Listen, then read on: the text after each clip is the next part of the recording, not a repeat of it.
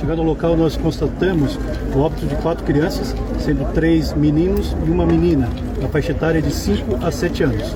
E ainda quatro crianças foram feridas, um estado grave, que foram atendidas pelo Corpo Bombeiro e pelo SAMU e conduzidas ao Hospital Santo Antônio. O atentado, que ocorreu em uma creche em Blumenau no início de abril deste ano de 2023, chocou o país. Quatro crianças foram mortas. Esse acontecimento mostra que a cultura da violência é uma pauta urgente. Precisamos falar sobre o que está por trás de massacres como o que aconteceu nessa instituição.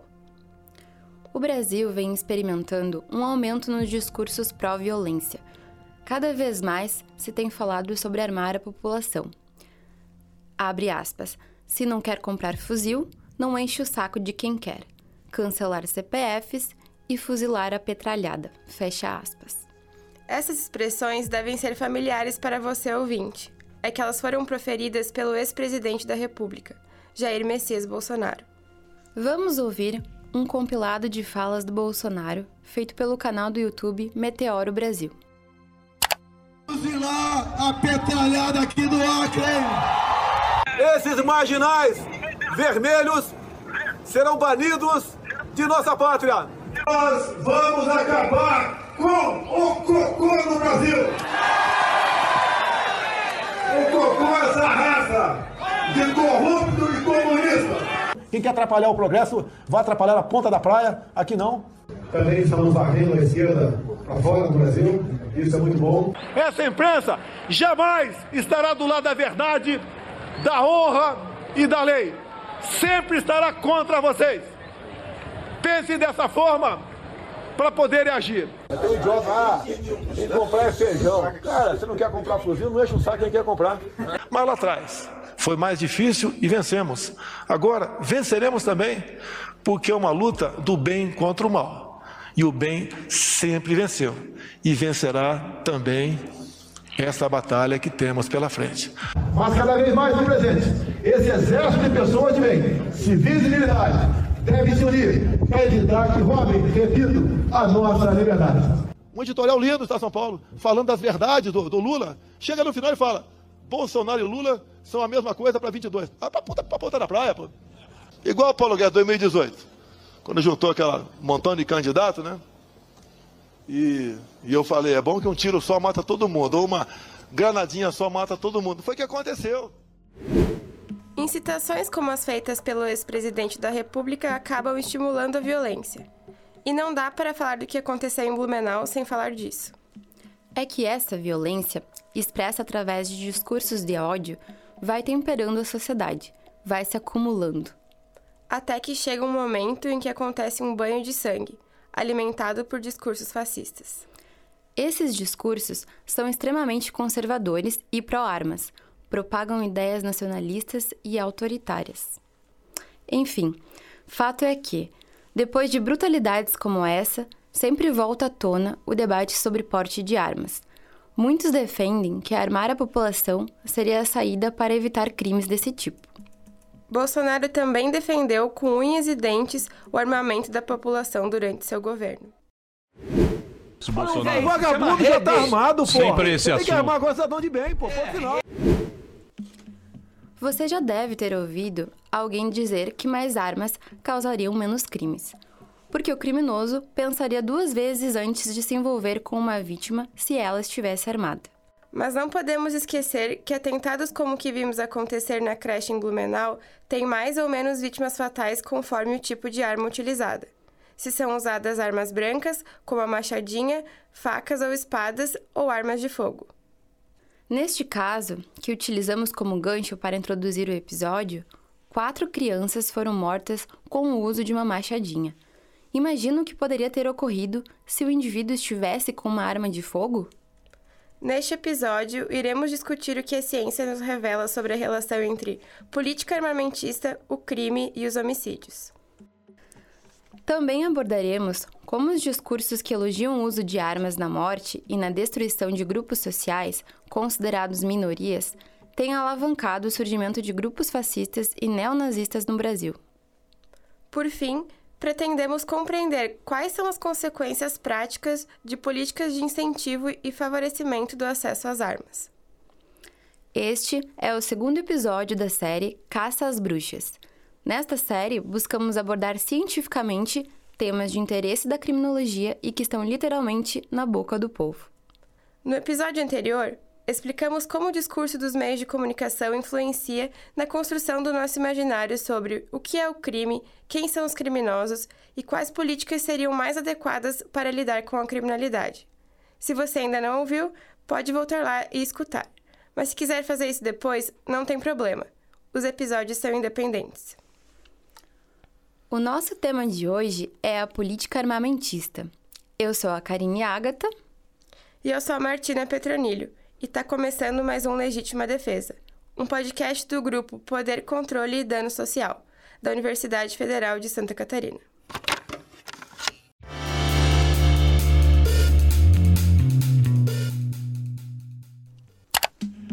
Quando o assunto é porte de armas, geralmente um dos primeiros países que vem à cabeça são os Estados Unidos. O motivo é bem óbvio. Lá, manter e portar armas é um direito fundamental protegido pela Constituição, que data da própria independência daquele país, no final do século XVIII. Certamente, muita coisa mudou do contexto da independência de uma colônia da Inglaterra até os dias de hoje. Mas a defesa do uso de armas continua sendo uma das características identitárias defendidas, especialmente pelos setores mais conservadores. A consequência disso a gente vê na mídia de tempos em tempos. Subiu para 21 o número de mortos no atentado a uma escola de Uvalde, no Texas. Entre os mortos estão 19 crianças e duas professoras que tentaram salvar a vida dos alunos quando essa barbaridade, esse tiroteio começou. E esse ano já foram contabilizados 212 ataques armados em massa pelo país, ou seja, com pelo menos quatro vítimas em cada um desses ataques. Isso dá mais de um por dia até agora. Esses dados são da ONG Gun Violence Archive. Uma matéria publicada no The Washington Post, jornal norte-americano, mostra que o primeiro tiroteio em uma escola dos Estados Unidos foi registrado em 1853. Desde então, sabemos que nada mudou. Aliás, no último ano letivo estadunidense, que terminou em 2022, foram contabilizados 193 ataques com armas de fogo, maior número em 10 anos. É o que nos mostra uma pesquisa publicada em agosto de 2022 pelo Everington for Gun Safety a maior organização de prevenção de violência por arma de fogo nos Estados Unidos. Assim como aqui, o debate lá tem duas posições bem definidas. De um lado, estão aqueles que defendem que se deve armar as pessoas para que elas possam revidar em caso de tiroteio. E de outro lado, tem aqueles que acreditam que se deve dificultar o acesso a qualquer tipo de armamento, principalmente por crianças e adolescentes. É que muitos jovens vivem em casas onde há armas isso aumenta as chances de crianças e adolescentes se tornarem vítimas de acidentes domésticos com armas, por um lado. Por outro lado, o amplo acesso a elas pode facilitar o uso em casos como os que tratamos antes, os massacres em escolas. Enfim, fato é que são vários os estudos realizados nos Estados Unidos para entender se há uma relação de causalidade entre armas e crimes. Em uma publicação feita pelo Instituto de Pesquisa Econômica Aplicada, o IPEA, os pesquisadores Daniel Cerqueira e João de Mello trazem alguns desses estudos. Um desses estudos, se traduzido para o português, se chama A Associação entre a Compra de uma Arma e Homicídio ou Suicídio, e foi conduzido pelos autores norte-americanos Cummings, Cospel, Grossman, Savarino e Thompson. Esse estudo mostra que famílias com um histórico de aquisição de armamento têm um risco duas vezes maior de algum membro se suicidar ou sofrer um homicídio, quando em comparação com famílias que não têm armas. Depois da eleição do Joe Biden, as consequências da ampla circulação de armas entraram em pauta novamente. O presidente Biden, eleito em 2020, entende que o controle sobre a circulação de fuzis e revólveres pode frear os números de homicídios e massacres. Mas pelo fato de o acesso às armas ser considerado um direito fundamental, é bastante difícil avançar na pauta. No Brasil, não há qualquer direito constitucional que permita que a população ande armada. Pelo contrário, temos uma lei que restringe o uso de armas pela população. Falaremos dela mais para frente no episódio. Acontece que nos últimos anos tivemos um governo que forçava a barra para que todo tipo de arma estivesse cada vez mais disponível ao público, e reduzindo o debate para uma questão meramente ideológica entre o cidadão de bem armado versus o bandido armado. No entanto, quando se fala em bandidos armados, sempre vem à tona um perfil que não corresponde, por exemplo, a dos engravatados de poder como reflete a realidade do crime organizado no país, que tem a participação de milicianos e políticos. O governo federal publicou quatro decretos que facilitam a compra e o porte de armas. Desde 2003, temos o Estatuto do Desarmamento, que é uma lei que dispõe sobre o registro, posse e comercialização de armas de fogo e munições. Existem dois tipos de armas de fogo: as de uso restrito e as de uso permitido. As de uso restrito são exclusivas para o uso das Forças Armadas, de instituições de segurança pública e de pessoas que estejam habilitadas e autorizadas pelo comando do Exército. Já as armas de fogo de uso permitido podem ser adquiridas pelo interessado desde que comprovados alguns requisitos. Um deles é a idoneidade, demonstrada por meio da ausência de antecedentes criminais a aptidão psicológica também será avaliada. Após verificar esses requisitos, o Sistema Nacional de Armas, o SINARM, expedirá autorização para compra, se for o caso. Tendo o certificado de registro de arma de fogo, o indivíduo poderá manter a arma exclusivamente no interior de sua casa ou no local de trabalho, desde que seja responsável legal pelo estabelecimento ou empresa. Esse certificado é expedido pela Polícia Federal. Mas antes disso, é necessária a autorização do SINARM, como falamos antes. Isso tudo serve para a posse da arma de fogo na casa ou na empresa do sujeito. O porte, ou seja, circular com arma por aí, é proibido em todo o território nacional. É claro que existem exceções, como no caso dos integrantes das Forças Armadas, policiais e guardas municipais esses sujeitos podem portar arma de fogo sob determinadas condições. Se a pessoa descumprir alguma dessas regras, poderá estar cometendo um crime. Por exemplo, se ela possuir arma de fogo de uso permitido em desacordo com a lei, poderá haver detenção de 1 a 3 anos e multa. Já, se ela portar ilegalmente uma arma de fogo de uso permitido, a pena é de reclusão de 2 a 4 anos, além de multa. A mesma pena existe para disparo de arma de fogo em lugar habitado ou em via pública. Quando falamos de posse ou porte ilegal de arma de uso restrito, a pena é ainda maior, de 3 a 6 anos de reclusão e multa. Enfim, existem ainda outros crimes como o comércio ilegal ou tráfico internacional dessas armas. Fato é que, ao falar dessa lei, não podemos deixar de mencionar sobre os problemas que a acompanham. É que, como já discutimos em diversos episódios anteriores, o sistema penal é seletivo, racista, sexista e classista. Isso significa que também em relação aos crimes de porte ilegal de armas, irá acontecer a seleção das pessoas que serão encarceradas. E o perfil desses indivíduos a gente já conhece, porque eles têm cor, classe social, gênero e idade bem definidas. Aqueles que são presos, em geral, são negros, pobres, homens e jovens. Esse perfil é revelado pela edição de 2022 do Anuário Brasileiro de Segurança Pública, publicado pelo Fórum Brasileiro de Segurança Pública. Segundo esse anuário, 67,5% das pessoas privadas de liberdade são negras e 46,4% têm entre 18 e 29 anos, Além disso, 94,5% são homens.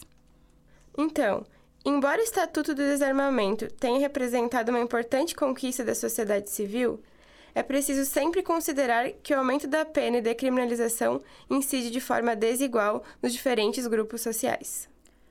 Para piorar, nos últimos anos, estamos vendo uma série de retrocessos nesta matéria. Cada vez mais se tem facilitado o acesso às armas e munições, que antes eram restritas às forças de segurança pública. Em seu mandato, o ex-presidente Jair Bolsonaro editou quatro decretos para facilitar o acesso a armas de fogo no Brasil. Afinal, ele é declaradamente fã dessa tradição estadunidense para armas, e isso, aos olhos de uma parcela da população brasileira, caiu muito bem. Vamos ouvir o trecho de uma explicação retirada do canal do Politize, no YouTube. Esses decretos alteram, por exemplo, o máximo de armas que cada cidadão pode comprar, o tipo de arma, a validade do registro das armas na Polícia Federal e até mesmo a forma como esse registro deve ser emitido. De modo geral, esses decretos foram feitos para aumentar a liberdade do cidadão de ter acesso às armas. E vale lembrar que 2020 foi o ano com o maior aumento da venda de armas aqui no Brasil em toda a série histórica. Foi um aumento de 91% em relação ao ano anterior. Junto do discurso de ódio fomentado pelo ex-presidente dos decretos descomedidos, houve, consequentemente, um aumento de células neonazistas no país. Com isso, houve um fortalecimento expressivo de um movimento que dissemina principalmente o racismo e a xenofobia, mas que também promove a violência contra as mulheres e a comunidade LGBTQI-APN+, por exemplo. Esta é a conclusão a que chegou a antropóloga Adriana Diniz em sua pesquisa. Ela avaliou a fala de Bolsonaro como inflamatória, sendo que suas práticas e discursos são determinantes para a ação desses grupos dentro e fora da internet. Ela também revelou que, de 2015 a maio de 2021, o número de células saltou de 75 para 530, concentrando-se principalmente na região sul do país. No próprio campus da UFSC, existiam alunos que integravam um desses grupos, conforme relata o jornal Correio de Santa Catarina. O atentado que vimos acontecer em Blumenau também acaba sendo resultado dessa cultura de violência e também de um fenômeno chamado por Lola Aronovitch de masculinidade. De acordo com o Anuário Brasileiro de Segurança Pública, cerca de 92,5% dos casos de homicídios dolosos ocorridos em 2019 no Brasil foram cometidos por homens. Segundo Lola, professora universitária e blogueira ativista há mais de 15 anos, existem grupos masculinistas variados que têm a misoginia como denominador em comum, mas também o racismo e a homofobia. Então, existem vários grupos é, masculinos, né? Esse termo red pill, né, é um termo quase guarda-chuva que engloba vários grupos, né, vários subgrupos misóginos, todos misóginos. É, até 2014, mais ou menos, o, o mais, eles eram mais conhecidos nos Estados Unidos como MRAs, que era Men's Rights Activists, né, ativistas pelos direitos dos homens.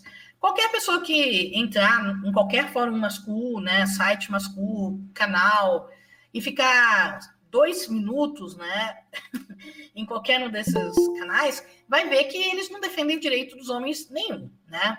Eles defendem, a menos que o direito que eles queiram seja é, xingar e ameaçar mulheres, né, principalmente feministas, aí sim. Mas, de resto, não, eles não falam em direitos dos homens. Não é à toa a ocorrência de cada vez mais desfechos trágicos em casos de violência contra a mulher. O estudo O papel da arma de fogo na violência contra a mulher, divulgado pelo Instituto Sou da Paz, mostra. Entre as mais de duas mil mulheres já atendidas em dois anos na Casa Bem Querer em São Paulo, os relatos de ameaças por arma de fogo têm se tornado mais comuns, dificultando ainda mais o fim da violência doméstica. Metade das mulheres assassinadas em 2020 foi vítima de arma de fogo. Bom, agora que já vimos algumas consequências de discursos e políticas como a de Bolsonaro, vamos aprofundar o debate na questão armamentista mesmo. Em um dos quatro decretos editados por Bolsonaro, os colecionadores, atiradores desportivos e caçadores, os chamados CACs, foram beneficiados. Os integrantes desse grupo poderiam ir de suas casas até o lugar de treinamento com as armas carregadas de munição, desde que tivessem posse de seu certificado de registro de colecionador, atirador e caçador. Ou seja, essas pessoas podiam transitar munidas livremente no país e a sociedade se inundaria com novas armas de fogo. Isso é um problema para a fiscalização, porque é difícil avaliar se o dono da arma está realmente indo para um local de treino. O próprio ex-presidente Jair Bolsonaro afirmou que esse decreto não era um projeto de segurança pública, mas apenas um direito individual do cidadão brasileiro. Entretanto, esse decreto foi revogado. Em um dos primeiros atos de governo, o presidente Luiz Inácio Lula da Silva decidiu modificar a política de armas promovida pelo governo anterior, limitando a aquisição, posse e porte de armas de fogo. Então, agora, não é mais permitido aos CACs transportar armas com munição, nem mesmo para se dirigir aos clubes de tiro no denominado porte de trânsito. A norma atual determina que a arma deve ser transportada com munição acondicionada em recipiente próprio e separado das armas. Porém, essa constante tentativa do governo anterior de facilitar o porte de fuzis e revólveres para o cidadão comum incide sob a justificativa de que seria para diminuir a criminalidade. Acontece que, na realidade, ela acaba sendo retroalimentada, se expandindo ainda mais. A tática usada por esses traficantes era se passar por colecionadores de armas. Era assim que eles tentavam enganar as autoridades. Só que o que despertou a suspeita da polícia foi a grande quantidade de armas do mesmo modelo que foram compradas por esses traficantes. Com acesso a fuzis e pistolas facilitado desde 2019, são frequentes os casos de desvio dessas armas para atividades ilegais, principalmente para o crime organizado. E será que a flexibilização de acesso a revólveres e fuzis beneficia a todos ou apenas a uma classe específica? Não teríamos como fazer essa discussão sem mencionar as questões raciais e econômicas por trás desse debate.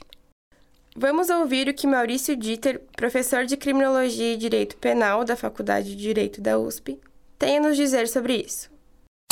Se você pegar a estatística geral de armas nos Estados Unidos, vocês vão ver que a maior parte dos proprietários de armas são homens brancos de classe média e classe alta. Enquanto isso, a maior parte das vítimas de armas de fogo são jovens negros da periferia. Quer dizer, no final das contas, quando você pensa em liberalizar as armas e coloca isso em questão, você não está falando tanto assim de flexibilizar o porte, né? Você está falando de legitimar a morte do outro, a morte de um outro indesejado que se coloca ali e, e você coloca um instrumento letal como condição para realizar isso de maneira mais fácil.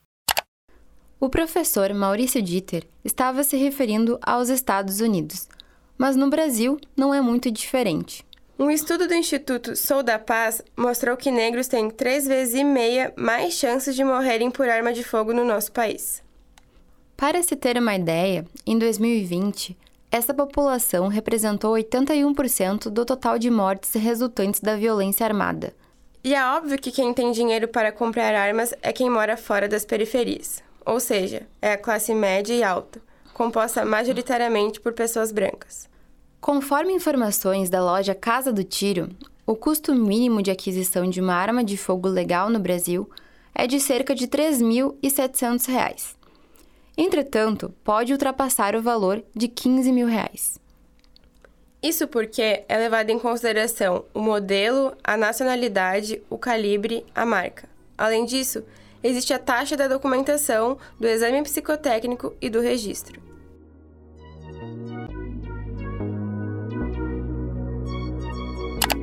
A gente vê, no caso dos Estados Unidos, como é difícil fazer o caminho de restrição e controle de acesso a armas, quando a flexibilização é ampliada. O movimento de retornar à situação anterior vai ficando mais complicado na medida em que o armamento da população é incentivado é que, assim como nos Estados Unidos, por aqui, a indústria armamentista também financia campanhas eleitorais.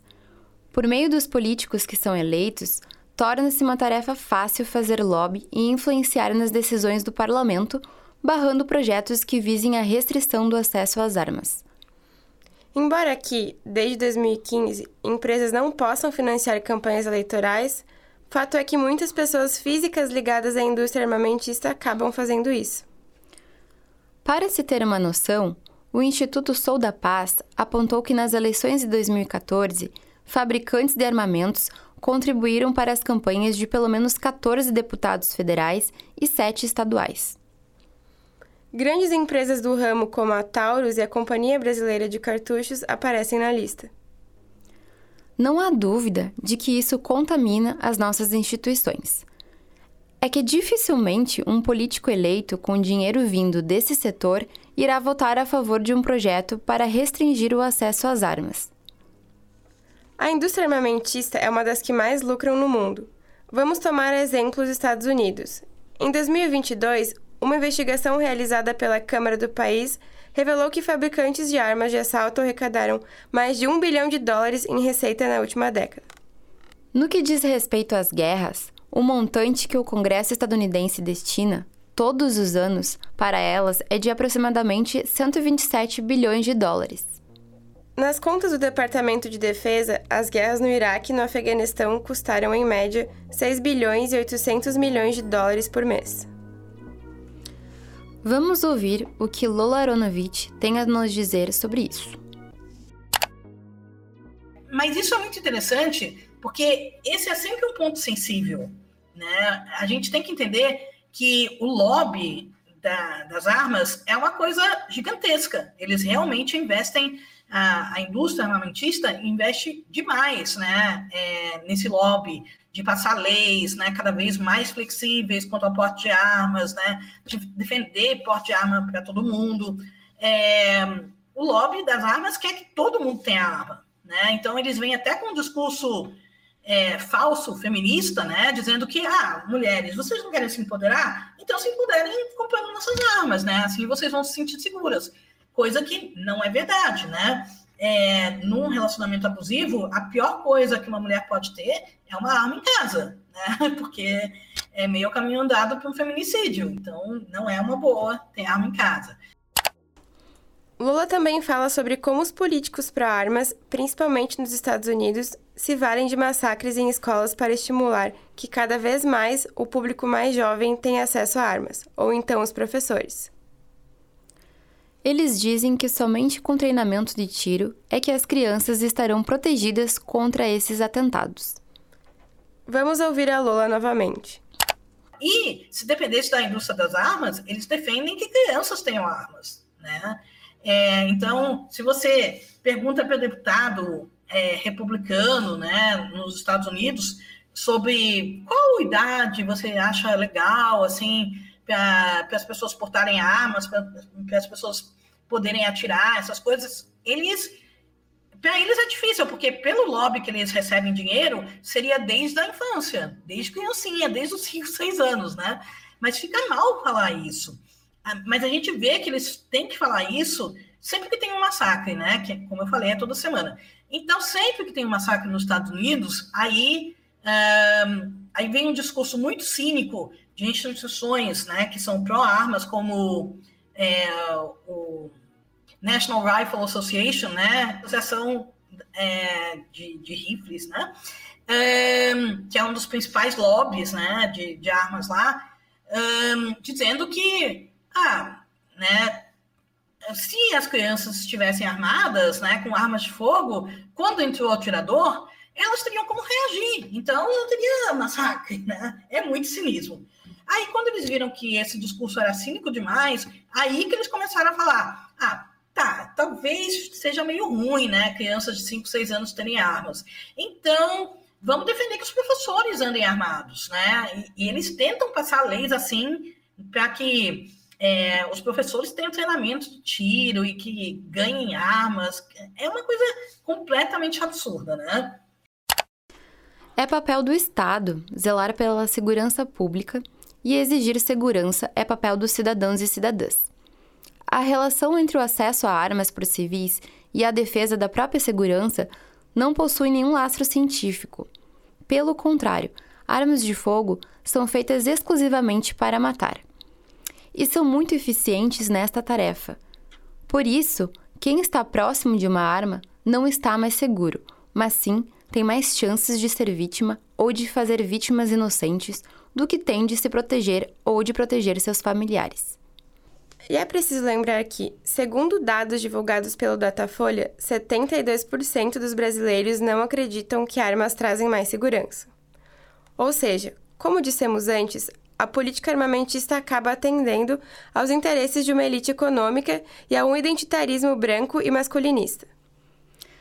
Nesse sentido, é preciso proteger e aprimorar ainda mais os avanços que tivemos com a Lei do Desarmamento, aprovada em 2003.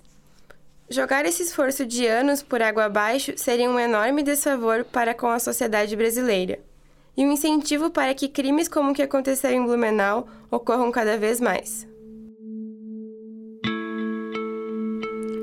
Ficou interessado? Então não esquece de curtir e nos dar 5 estrelas no Spotify.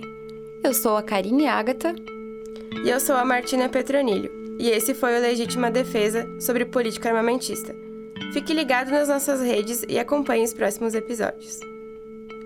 Participaram da elaboração deste episódio roteiro de Thiago Wittner e Rafaela Alvim, revisão de Karine Agatha França, locução de Karine Agatha França e Martina Petronilho, edição de Clara Lopes, coordenação geral da professora Marília de Nardim Budó.